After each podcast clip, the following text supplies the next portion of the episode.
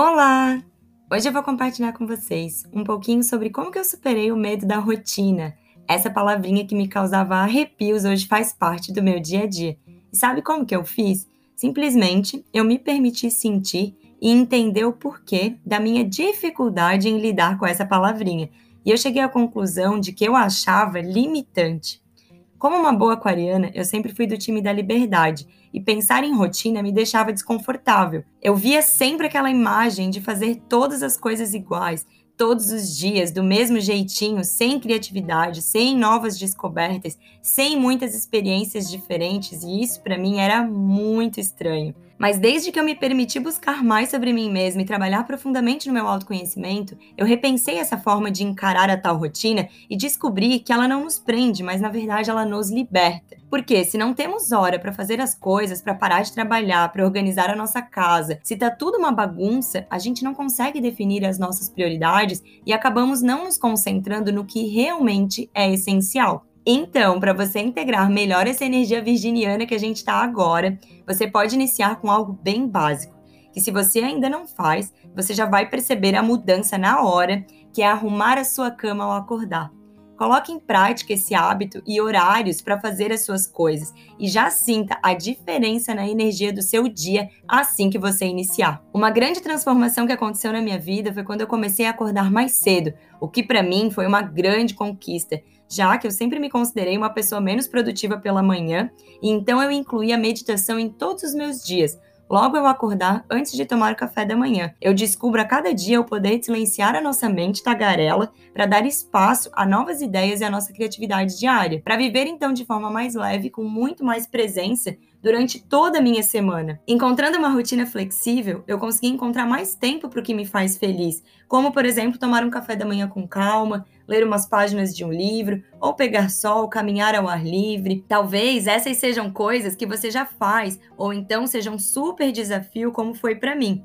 Mas o que eu quero te dizer é que, independente da sua realidade de rotina, é possível mudar e torná-la mais eficiente para o seu estilo de vida. Muitas vezes o que nos falta é só uma dose de coragem mesmo, ou então descobrir um aplicativo que a gente se familiarize e que nos permita ter mais fluidez. E é por isso que eu tô aqui compartilhando com vocês, porque eu vivia acelerada e mesmo sendo uma pessoa organizada e conseguindo fazer mil coisas muitas vezes ao mesmo tempo, a sensação que eu tinha ao final do dia era de não ter feito nada e eu acabava exausta. E o que aconteceu foi que eu aprendi que limitante não é a rotina que a gente cria, mas a nossa mente, que por muitas vezes não consegue lidar com as escolhas que a gente faz além da razão. Por isso que eu acredito que para a gente aproveitar as nossas prioridades da vida, é preciso que a gente tenha planejamento, mas também liberar espaço na nossa mente para nos mantermos focados no aqui e agora. E a meditação, o meu planner e o aplicativo Trello é o trio que tem me ajudado nessa jornada. A meditação acalma minha mente, me prepara para viver o meu dia com mais assertividade, criando oportunidades, conectada com a minha intuição e propósito de vida.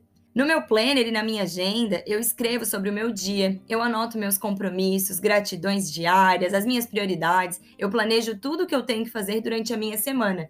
E o aplicativo Trello, ele me ajuda então a me conectar com as minhas ideias, aonde eu estiver, porque ele fica interligado entre o meu notebook e o meu celular. Então assim que os insights aparecem, eu já vou correndo para lá para anotar e fica tudo no mesmo lugar. Uso também para criar os meus conteúdos e compartilhar com vocês. Escrevo todos os roteiros dos vídeos, os podcasts e as ideias que aparecem para evitar também aquele monte de cadernos e papéis, aquele monte de post-its e lembretes. Para mim é uma forma muito mais sustentável e que realmente me auxilia de maneira positiva a manter os meus pensamentos organizados. Hoje, além do Trello, existem muitos outros aplicativos que nos ajudam a ter clareza nessas tarefas e nos dão liberdade para criar uma rotina da melhor forma possível e que faça sentido pra gente. Se você usa o Trello ou algum outro e quiser compartilhar, me escreve lá no Insta, é sempre incrível trocar com vocês. Bom, eu espero que essas palavras sejam uma dose extra de energia para te encorajar a dar um passo rumo à rotina que você deseja.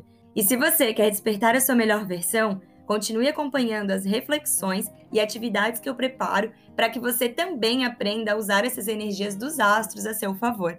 Toda segunda, em formato podcast, eu compartilho aqui com vocês. E nas quartas e domingos no YouTube, no meu canal, Agatha Limas, sempre às 8 da noite. Eu desejo uma linda semana para todas vocês. Lembrando que estamos entrando na lua nova e tem muito conteúdo para vocês acompanharem lá no YouTube. Um beijo e a gente se fala na semana que vem. Tchau!